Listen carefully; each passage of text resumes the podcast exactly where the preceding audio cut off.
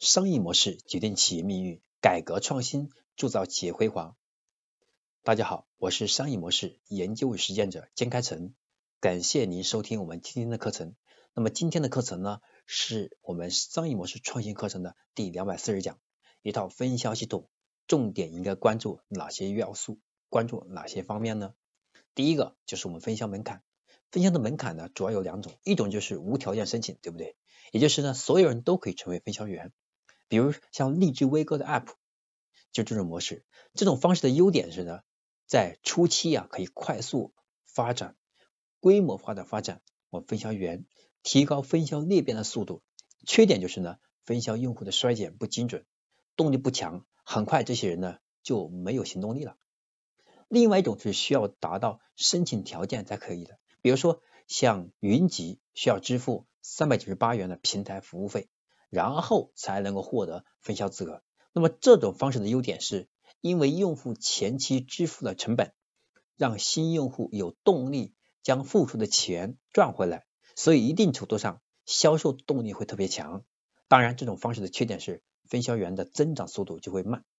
这第一个是分销门槛，第二就是分销佣金，分销的奖励。主要有两种，一种就是邀请奖励，主要是邀请分销员拉新；另一种就是呢销售奖励，是指分销员通过直接分享产品获得订单的销售佣金，或者下级分享产品后所获得的间接销售佣金。那么销售奖励这部分呢就比较复杂了，这个时候需要和大家来进行深度聊一聊。咱们的国家要求分销不能超过三级。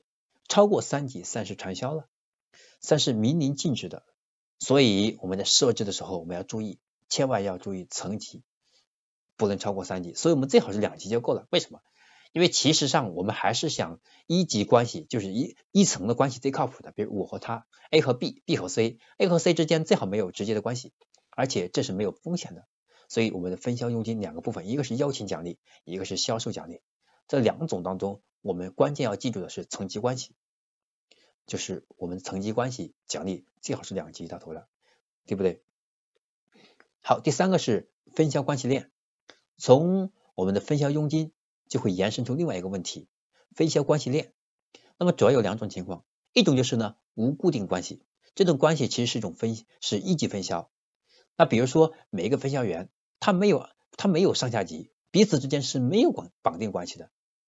就是你推荐他，他推荐他，你们都有对吧？你们之间是没有直接绑定关系的。还有一种就是固定关系，类似就是呢，我们的二级分销和三级分销的情况，分销员之间可以建立绑定的关系。下一级分销员产生的订单，上级可以获得一定比例的奖励。这是第三个叫分销关系链。第四个，分销员等级这个以及我们的等级权益。分销体系的核心诉求啊，是让渠道源源不断的产生动力，所以好的分销等级可以持续的激励分销员，对不对？我们要不断提升分销员的积极性，从而不断的为平台和我们这个平台上的企业拉新或者提升销售额。比如有的平台会把分销分为铜级，对吧？铜牌、银牌，这个这个金牌，有的人分为直接说一级、二级、三级，这都是很常见的。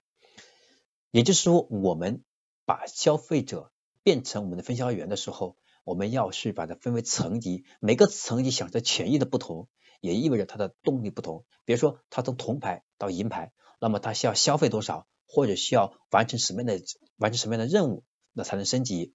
这样，当他完成这个这个任务呢，我们就达到了我们的推广目的，是不是？或者销售目的？这就是我们做分销系统的时候，或者使用分销系统的时候。我们要考虑四个最核心的要素，在这里给大家总结一下：第一个是分销门槛，第二个是分销佣金，第三个是分销关系链，第四个是分销员等级以及等级权益。讲到这里，我们今天的课程就要结束了。那么下堂课程我要和大家分享的是我们商业模式创新课程的第两百四十一讲：个性消费催生柔性供应链。现在消费者的个性化的需求。